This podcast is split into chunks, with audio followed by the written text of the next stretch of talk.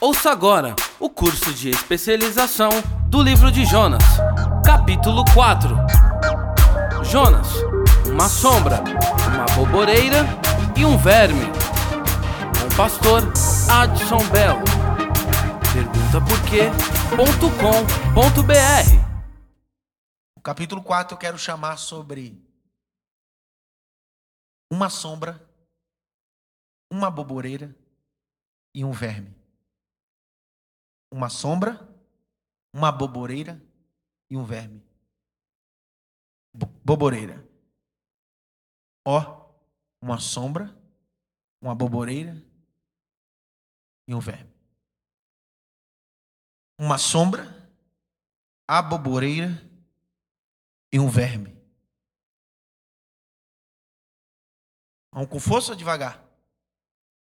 Então vamos lá, com força. Mas desgostou-se Jonas extremamente disso. Ficou todo ressentido.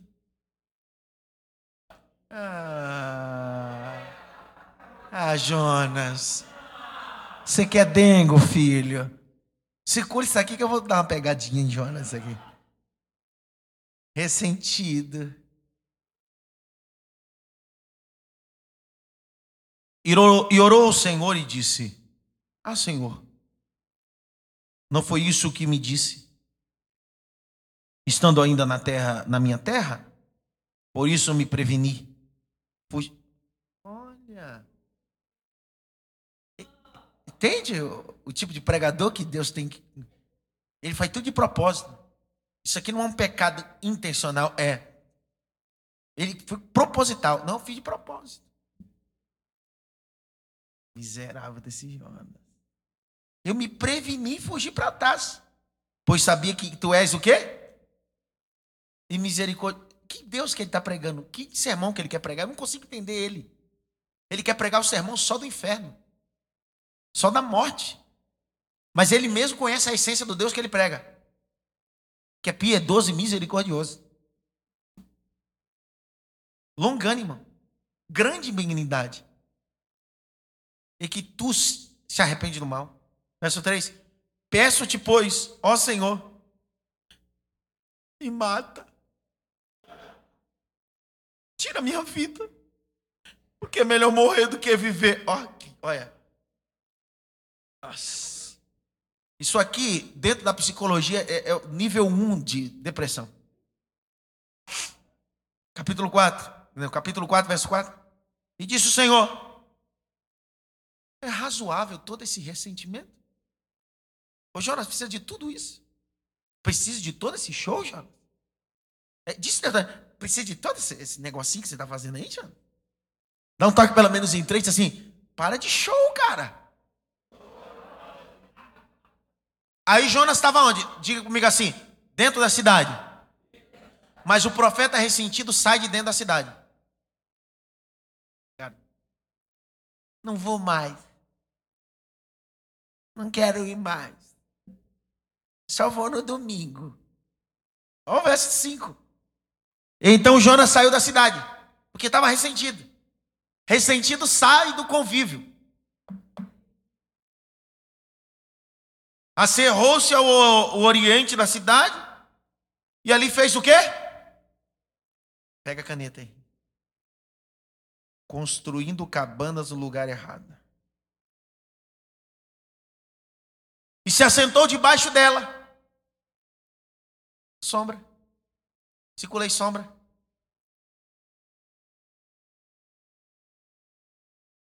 Até que vê o que acontecia na cidade. Verso 6. E fez o Senhor Deus nascer a boboreira. Subiu por cima de Jonas para que fizesse mais sombra. Então veja, ele tem uma sombra de uma cavana e agora ele tem mais uma sombra reforçada. Então é duas sombras. É sombra demais para um profeta só. Porque tem dois tipos de sombra aí. Pergunte quais? A que ele cria a que Deus cria. E subiu por cima de Jonas para que fizesse sombra sobre a sua cabeça. Então significa que a sombra que ele construiu só fazia sombra do pescoço para baixo. Mas a que Deus constrói, refresca a cabeça. Entendeu? A fim do livrar do quê? Em outras versões está escrito enfado. Escreve aí, circula enfado ou desconforto.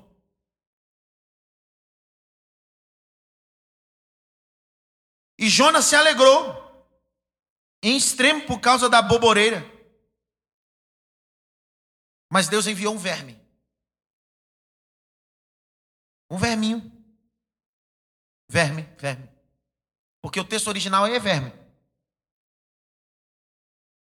Tem outras, tem outras versões que está escrito bichinho. Ou larva. Mas o texto original aponta para verminho, verme. No dia seguinte, ao subir a alva, o qual feriu a boboreira, e essa se secou. Então Deus enviou o verme. Ele envia Jonas, ele não vai, mas Deus envia o verme, ele vai. Ninguém entendeu nada. Às vezes você vê um mau pregador pregando, você diz assim, ele parece um verme, é porque ele obedeceu e você não.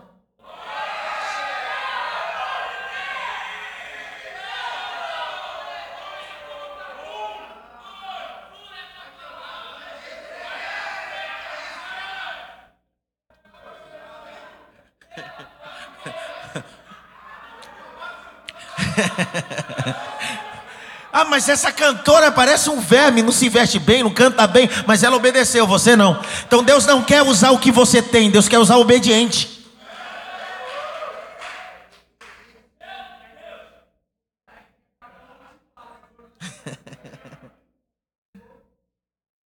É. Deus envia o verminho, ele come a boboreira e a boboreira secou. No outro dia. E aconteceu que aparecendo o sol, Deus mandou. Olha o vento de novo. Mas esse vento é diferente daquele que estava no meio do oceano. Aquele era para arrebentar. Esse é calmoso. Oriental do sol feriu a cabeça de Jonas. E ele? Olha. E desejou com toda a sua alma: Eu quero morrer. Esse cara está em crise. Esse cara está vivendo a pior crise da vida dele ministerial. É a crise ministerial. Verso de número 9. Então disse Deus a Jonas: Acaso é razoável que assim se enfades por causa da boboreira? E ele disse: É justo que me enfade a ponto de desejar a morte? Ó, é discutindo com Deus. Ele está discutindo, ele está virado. Disse o Senhor: tivesse compaixão da boboreira, o qual não trabalhasse, porque você não trabalhou. Ai, ai, ai, ai, ai. Não trabalhaste, não trabalhaste, não trabalhaste. nem fizesse crescer. Porque você nem trabalha e nem faz crescer. Porque quem trabalha sou eu. E quem faz crescer sou eu. Numa noite nasceu, na outra noite pereceu. E não hei de eu ter compaixão da grande cidade de Nínive, em que estão mais de 125 mil homens, que não sabe discernir entre a mão direita e a mão esquerda, e também muitos animais. Termina com interrogação. Até hoje Deus está esperando a resposta de Jonas. Deus está esperando a resposta dele. É interessante, né? Primeira coisa que eu tenho esse capítulo 4 com paixão. Eu me apaixono pelo capítulo 4 porque termina com essa pergunta de Deus a Jonas. E eu penso que esse capítulo 4 é a pergunta de Deus para os novos Jonas. Será que eu não terei compaixão? Será que eu não terei compaixão? E a pergunta é: será que você não é mais um novo Jonas dessa geração? É o capítulo 4 termina com essa pergunta. Veja, o capítulo 4 começa dizendo sobre a crise de ressentimento. Por que está ressentido, Jonas? Ressentimento é uma praga. Ressentimento está ligado com mágoa. Frustração. Quando você não aprende a perdoar, você não se desprende da pessoa. Você toma banho com a pessoa. Você dorme com a pessoa. Você pega o coletivo, a pessoa está do teu lado. Você vai ao banheiro, parece que a pessoa está lá em pé. Porque você está ressentido. E o grande problema é uma geração ressentida. Eu chamo essa geração de uma geração totalmente ressentida. Redobre atenção aí.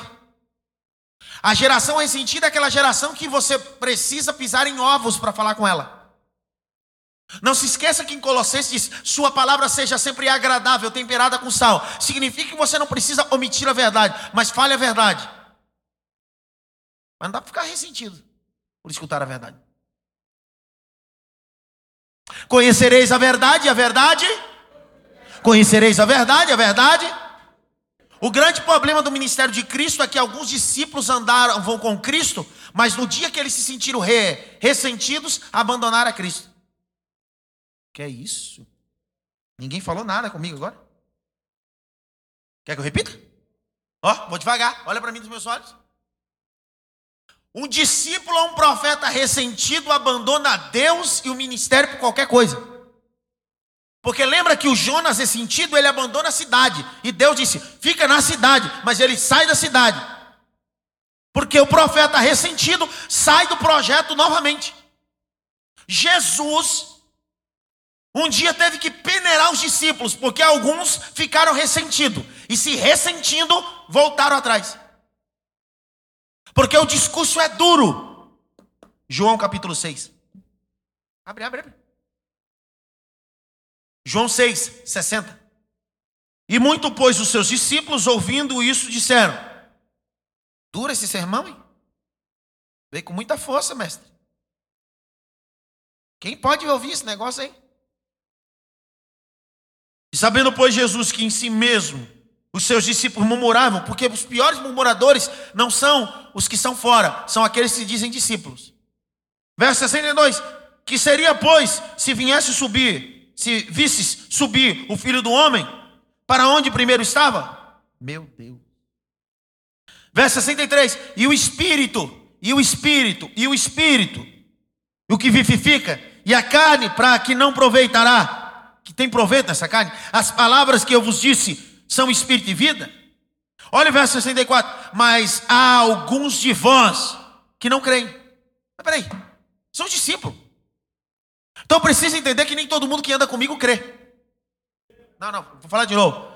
Não é porque anda com você, ora com você, estuda com você, cultua com você, ou serve você com o ministério, com a Cristo ao ministério, que crê no que você prega, que crê no que você faz. Às vezes está putar. Mas algum de, alguns de vós que não creem, porque bem sabia Jesus desde o princípio que eram os que não criam e quem eram os que se entregavam. Verso 65. E dizia por isso, verso de número 66.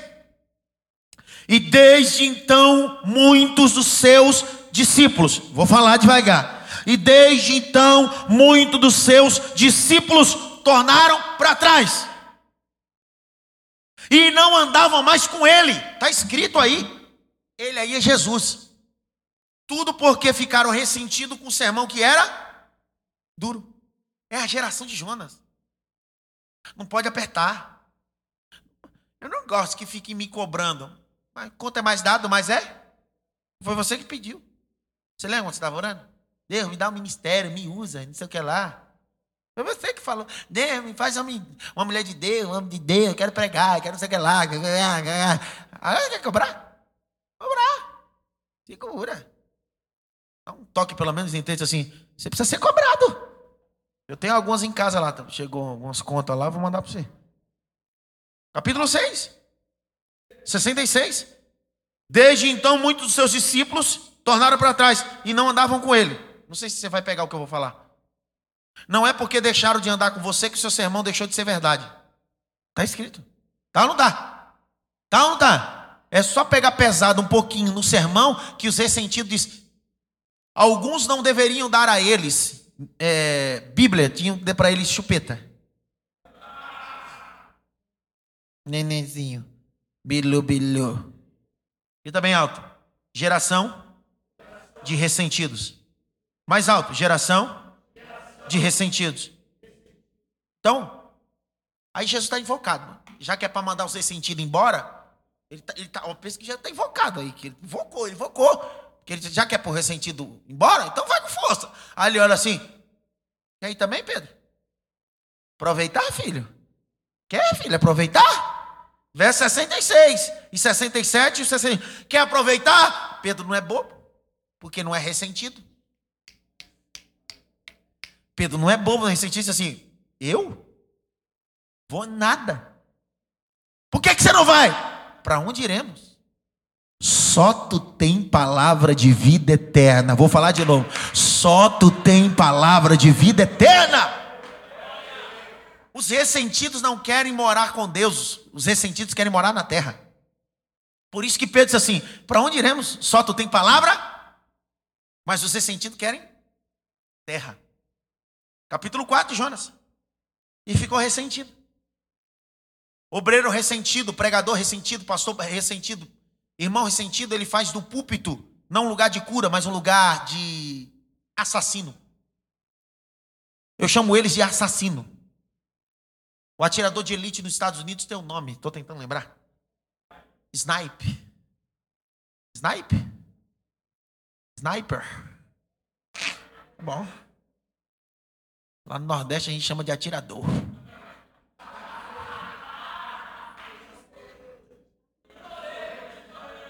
Pistoleiro, jagunço, filho de lampião. Eu preciso entender que o ressentido parece um sniper. Ele fica esperando a oportunidade não para dar vida, mas para matar. Eu vou preparar esse sermão só para pegar aquele miserável ali. Não, eu vou preparar um sermão. No dia que meu pastor me der, eu vou dar uma, acertar ele. Aquele obreiro desgraçado que. Ele vai ver, quando me dá a oportunidade, eu vou abrir logo. Raça de víbora. Por favor, não faça do púlpito uma lata de lixo. Púlpito não é lugar de jogar lixo ou desabafo. Quer desabafar? Quer falar as verdades? Leva para o gabinete pastoral. Lá você põe o dedo na lata, fala as boas verdades, porque o obreiro ou o crente vai te respeitar pela dignidade e pela hombridade que você fez, de não expor sua vida em público. Deixa de ser. Eu, eu, eu fiz missões em Guarapuava, lá no Paraná, perto de Curitiba. Tinha um pastor eu, eu sei o nome dele, mas não vou falar por ética. Muito famoso lá no Paraná, o homem da cura. Ele usa um terno branco e tal. E aí um dia eu tô lá no Paraná, tomando um chimarrão. E aí a irmã da, da casa, que eu tava hospedado, e ele tá fazendo um programa. E aí ele tá fazendo um programa, daqui a pouco ele entra no ao vivo. A, a rádio chama-se Difusora. Aí diz assim: o obreiro fulano de tal, da cidade tal, está sendo excluído agora. Você que está me escutando, você está sendo excluído. Ele falou: amanhã estou chegando aí com o novo obreiro. Então, igreja da cidade tal, o obreiro está sendo excluído por seis meses de banco. Nem ele mesmo sabia, o obreiro. Foi comunicado pela rádio. Dá um toque pelo menos em três assim, isso é um brincalhão mesmo, né? Cuidado com o desabafo em cima do altar. Você pode transformar o seu altar de um lugar de bênção para uma lata de lixo. Eu me lembro que eu voltei de missões, eu era noivo da Alba. Eu tenho 11 de casado. Foi um ano e meio de namoro. Então, na época eu namorava ainda. Já tem uns 13 anos isso. Eu voltei de Assis. Eu fui fazer um trabalho em Assis. Missão. Quatro, cinco dias e voltei. Eu era maestro da mocidade da igreja. Então, o pastor me liberou. Eu fui. Eu cheguei no sábado, domingo pela manhã, escola bíblica. E após a escola bíblica, namoradinha, né? Namorada básica. Então eu tô com a alba, o meu braço nos ombros da alba, sabe aquele movimento que você. Aqui? E tô andando, conversando, batendo papo. E meu pastor na época passou do lado disse: meu filho, tudo bem? Você chegou? Cheguei, chefe. Tal, vai estar à noite no culto? Vou e tal. E ele brincou e foi embora. À noite estou lá no culto. Vai para a pregação. Ele foi pregar. Ele está pregando. segue Jericó, sei lá, o fogo de sangue. Essa era a pregação aqui. No meio da pregação, não sei como ele conseguiu encaixar. Ele disse assim: Eu estava essa manhã e vi um jovem dando a gravata na sua namorada. Aproveitando aos jovens, você precisa se colocar no seu lugar. Você fica dando gravata na tua namorada no meio da rua. Ela não é propriedade sua, é só sua namorada. Então, o mínimo que você tem que fazer, o máximo que você tem que fazer é pegar na mão. Disse, mas para quê? Naquele tempo eu era meio sanguínea ainda. É, que tempo. Que o tempo vai passando, você vai aprendendo a engolir sapo com azeite. Você faz igual Davi, ao longo da vida ministerial, ou ao longo da vida como pessoa, você aprende os conselhos de Davi. Pergunte quais? Você está pensando que você está salvo, né? O conselho, não, não. Os, o conselho de Davi foi o seguinte: um dia chegaram para matar Davi, ele disse assim: então eu vou ranger, babar e me fingir de louco. É o melhor conselho da vida. Então tem hora que você olha para mim, eu estou assim. Ah, cara de louco. Você está falando comigo? Louco, estou maluco. Se eu falar o que eu quero falar para você, eu mato você. Então fica, caramba, que legal, cara. Louco. Mas aí eu cheguei. Quando ele deu a benção apostólica, eu estava na ponta do púlpito. A palavrinha com o senhor. Nós dois. A sala pastoral era esquerda, ele entrou e já chamou. O vídeo era um diácono. Dá para entrar? Falei, eu sempre tive a expressão de chamar meus pastores, fosse de expressão chefe. Ô chefe, tinha necessidade de fazer essa exposição? Na próxima vez me chame aqui. Fala o que o senhor quiser falar, eu vou aceitar. Mas eu que não aceito é esse tipo de exposição que o senhor fez. Se o senhor não pode, eu não tenho direito de falar, não fale. Porque o que o senhor fez foi uma palhaçada. Não quer dizer que eu fiz certo. O que eu fiz foi completamente errado. Mas quando o pastor usa o púlpito de forma ressentida, ao invés de curar, ele abre mais feridas. E para alguém que está ferido, vai ferir também. Só que pelo menos em três assim, e aí ressentido? Eu fico imaginando, eu fico imaginando. Pediram para mim, para que eu pudesse tirar do áudio. O Afonso disse assim, pastor, tira aquele finalzinho daquele louvor lá, senão pode dar alguma coisa. Não dá nada. Eu fico pensando, eu fico pensando alguém ressentido. Eu no culto. A irmã que está ressentida com a outra. A irmã vai cantar o louvor. E agora? Vai lá e pega quem falou da minha vida. Avisa que. E olhando nos olhos, avisa que eu estou de pé, miserável. Pessoa ressentida, cara. Pessoa ressentida, ela não cura, ela só fere. Pastores ressentidos expõem a particularidade de suas ovelhas no púlpito. A ovelha dividiu algo particular, ele cospe no púlpito. Ah, sabe o irmão tal? Eu não vou falar o nome dele aqui, mas ele aconteceu isso e dez minutos antes estava na sala pastoral, expondo a vida. Você entende porque as pessoas hoje não têm confiabilidade sobre a mentoria ou psicologia pastoral? Porque os próprios líderes expõem a particularidade da ovelha no altar. E detalhe, quando a ovelha, é assim, eu não vou falar isso aqui não. Isso quando a ovelha divide com o pastor uma particularidade, e aí a ovelha faz alguma atitude rebelde, fala mal do pastor, ou sai, aí o pastor fica nos bastidores ou no altar, falando mal do particular que a ovelha dividiu com ele. Está ressentido. Me abandonou, mas como na minha mão, eu fiz isso, eu sei de tudo. Ressentido. O Jonas está ressentido. Vamos lá, terminar. E o ressentido até ora. E orou ao Senhor e disse: Ah, Senhor, não foi assim que eu disse? Estando ainda na minha terra. O Jonas sabia que o Deus que ele servia era misericordioso. E por isso ele não queria pregar em Nínive. Você entendeu isso? Eu sabia que o Senhor ia ser, eu sabia que o Senhor ia ter misericórdia. E eu sabia que o Senhor seria longando. Por isso que eu não queria vir, porque eu queria que eles. Então ele não é o profeta da vida, ele é o profeta da morte. Já viu o tipo de gente? Você convida ele para fazer uma oração na UTI ou no hospital por alguém, ele ora, duas horas depois a pessoa morre. E pior de tudo, ele diz no leito: vai sobreviver, vai dar, Deus vai curar. Duas horas depois morre. Uma miséria dessa, eu não quero que ore por mim, não. Ah, sabe fulano de tal que semana passada orou pelo Beltrano, que morreu do hora, tá querendo te ungir. Vai para lá, demônio. Eu quero essa oração nada.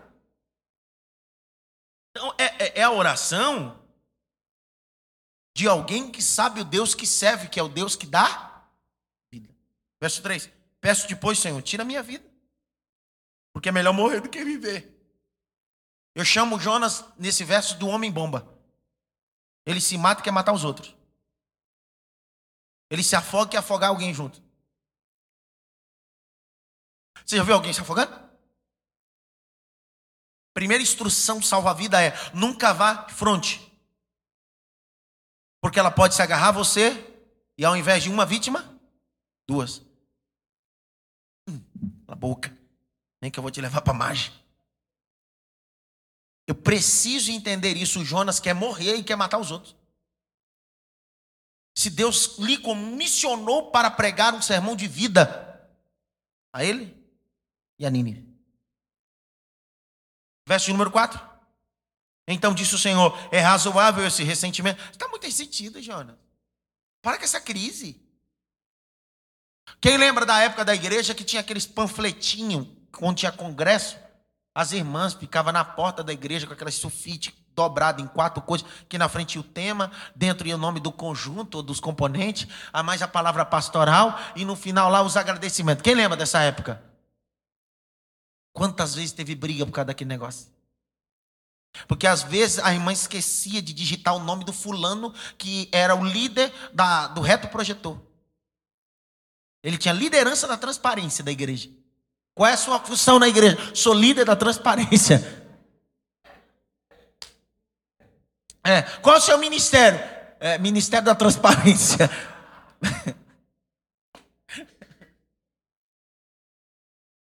Ele está ressentido. Ele quer aparecer. Verso 5. Então Jonas saiu da cidade, se assentou ao oriente e fez uma. Por que, que nós construímos coisas em lugares que Deus não quer que a gente construa? E por que, que essas coisas não permanecem? Pergunta para mim, por quê? Porque você está no lugar errado novamente. E por isso você não constrói casa, você constrói cabana. Porque casa é fixa, cabana é móvel. Então tem muito profeta que ele vive com a sua cabaninha. Ninguém entendeu nada. Você encontra com ele três meses passado, ele está com a cabana onde? Montada onde? Na presbiteriana. Três meses depois, ele já levantou armamento, é, cabana e já está na Assembleia. Três meses depois, ele já está na Deus e Amor. Por quê? Porque ele é o profeta da cabana. Na realidade, ele tem um espírito de gato. Pergunta a mim, por quê? Porque gato não se apega à pessoa, a ambiente. Então, por isso que ele vive com cabana. Não toque pelo menos em três assim. E aí, gatinha? E se assentou debaixo da sombra, até que ver o que acontecia com a cidade. Então ele está na esperança. Ele tá, ó, Claudemir, ele está sentado debaixo da sombra, a cabana que ele construiu, dizendo assim: Eu quero ver. Eu ainda tenho esperança que isso aí pode morrer todo mundo. Eu quero ver a morte. Quero que morra. Eu quero que aconteça igual Sodoma e Gomorra. Fogo caia, morra todo mundo frito. Mas ele sabe que a essência do Deus que ele prega, ele já conhece. Ele é amor, bondade, longanimidade. Verso 6. E fez o Senhor Deus nascer uma boboreira, que subiu por cima de Jonas, para que fizesse sombra sobre a cabeça, a fim de livrar o seu enfado. Está muito enfadado, não descansa. Aí fica todo ressentido. Grau de irritabilidade lá em cima. E Jonas se alegrou, porque ele se alegra com uma coisa tão pequena insignificante, mas não se alegra na conversão de uma cidade. E extremamente por causa da boboreira. Olha para mim. Redobre atenção. O Jonas se apega muito mais a coisa do que a pessoas.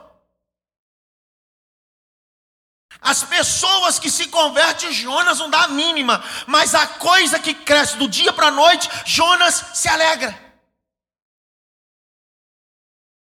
Jonas fala de uma geração que se apega muito mais a coisas do que pessoas. E pessoas sempre serão mais importantes do que coisas. Por mais que o seu carro vala meio milhão de reais, sempre será menos valorizado do que pessoas. Porque essas pessoas são mais importantes. Isso fala de um conflito interno que os discípulos têm, até aqueles que seguem com Cristo. Por que não pensar Pedro? O texto diz que Jesus está no Getsemane, e quando Pedro se sente ameaçado, ele confia mais em coisas do que em pessoas. Porque ele está andando com Jesus três anos e seis meses. E o que Jesus quer ensinar para ele é: pessoas são mais importantes do que coisas. Aí o texto diz bem assim: e sentindo ele ameaçado, puxou uma, é coisa. Mas a pessoa de Cristo diz assim: guarda a espada. Confia em pessoas, não em coisas. E aí, ao invés de nós andarmos com Cristo e abrir mão, ou deixar a confiabilidade, deixar de confiar em coisas, continuamos confiando em coisas, ao invés de pessoas. Aí nós dizemos assim: não, mas pessoas podem me decepcionar. Existe uma doença chamada pistanfobia. Psicologia define pistanfobia como a síndrome de uma pessoa que não consegue confiar em outras porque teve decepções passadas. Ei, quantas vezes você já decepcionou pessoas e as pessoas continuam acreditando em você? Quantas vezes você já fracassou? Porque decepcionar Deus não dá, mas fracassar você já fracassou em Deus. Mas Ele continuou com a mão estendida, dizendo assim: Você pode afundar, mas eu estou pronto a te reerguer novamente. Grite bem alto: Eu preciso investir em pessoas, menos em coisa. Quantas horas você fica investindo no seu carro? Quanto de tempo você investe em coisas? Quanto tempo você investe em pessoas? Não, pessoas são complicadas, como você. Eu gosto da expressão de Dr. Philip Russell Shedd, um dos maiores príncipes teológicos. Ele diz assim: será que você conseguiria pastorear pessoas como você é ovelha? O que, que ele quer dizer? Será que você desejaria ser pastor de uma pessoa como você? Dá para imaginar a igreja que você pastoreasse tivessem pelo menos 100 pessoas igual você é como ovelha? Ele se alegra com a boboreira, mas não se alegra com a conversão de uma cidade. Ele se alegra com uma coisa instantânea, é, tão medíocre, mas aquilo que é verdade ele não se alegra. Verso 7. Mas Deus enviou. A palavra enviar aí no grego é apostelo. Enviar. ele envia o verme, apostelo, enviar. Ele envia o verme e o verme faz o quê? Come o quê? A boboreira que fazia sombra para quê? Para a cabeça de Jonas. Vou devagar agora. Deus envia um verme e o verme come a planta que faz sombra para o profeta. Deus envia um verme para comer a boboreira, fazia sombra do profeta. que representa a boboreira? A religião. A religião é uma sombra que não fica eterna. A religiosidade é uma sombra. Mas um dia Deus enviou um verme Deus enviou um verme. Deus enviou um verme. Deus enviou um verme para comer a boboreira que fazia sombra para a religiosidade. E aí o verme veio e comeu da noite para o dia toda a boboreira. E o que fazia sombra para a religião acabou. E aí ele disse assim: agora vocês estão na sombra do onipotente falar uma loucura, não sei se você vai pegar. O verme é Jesus. É, o verme é Jesus. Claro que é. O Edmilson está com uma cara de incrédulo agora. O verme é Jesus. O verme é. Grita bem alto: o verme é Jesus. Teve quatro que não falou, está com medo. O que, que a Bíblia diz que ele se formou, se tornou em o quê? Desprezível. Se esvaziou. Tomou forma de homem. Homem é verme. Porque o que mais homem tem dentro dele é Verme, se você não sabe o custo, suco gástrico que você tem no estômago, é um monte de verminho. Que quando você morre, é eles que vão ajudar a, o processo de estado de putrefação. Vão aparecer duas manchinhas na sua virilha. Então os vermes vão começar a te comer. Então ele teve que tomar forma de verme, de homem. E ele veio para comer a boboreira, a religiosidade.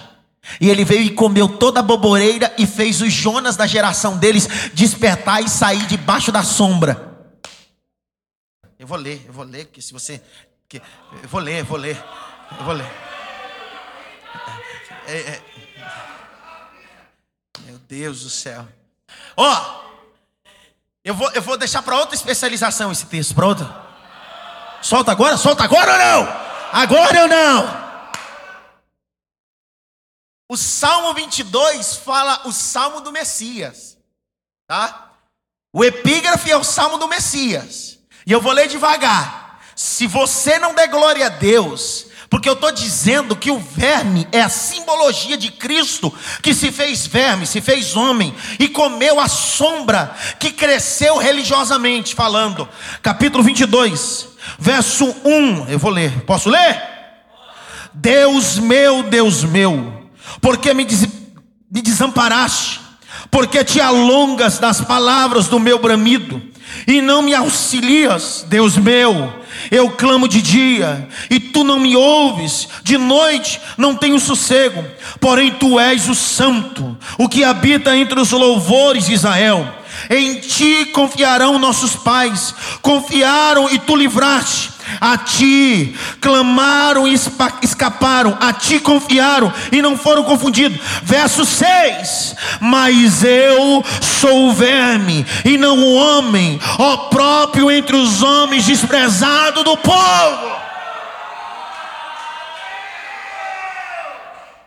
Então, quem comeu sua sombra não foi o diabo quem acabou com a sua sombra não foi Satanás, foi o próprio Cristo para te tirar da zona de sossego, de conforto. Deus acabou com a tua sombra, cara. Pastor, mas a Bíblia diz que enviou o verme, mas enviou mesmo. Enviou o unigênito.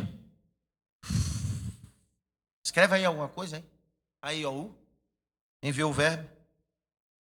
Secou a boboreira. Aconteceu que aparecendo o sol, Deus mandou um vento calmo, oriental. Verso 9. Então disse Deus a Jonas: Não é caso razoar?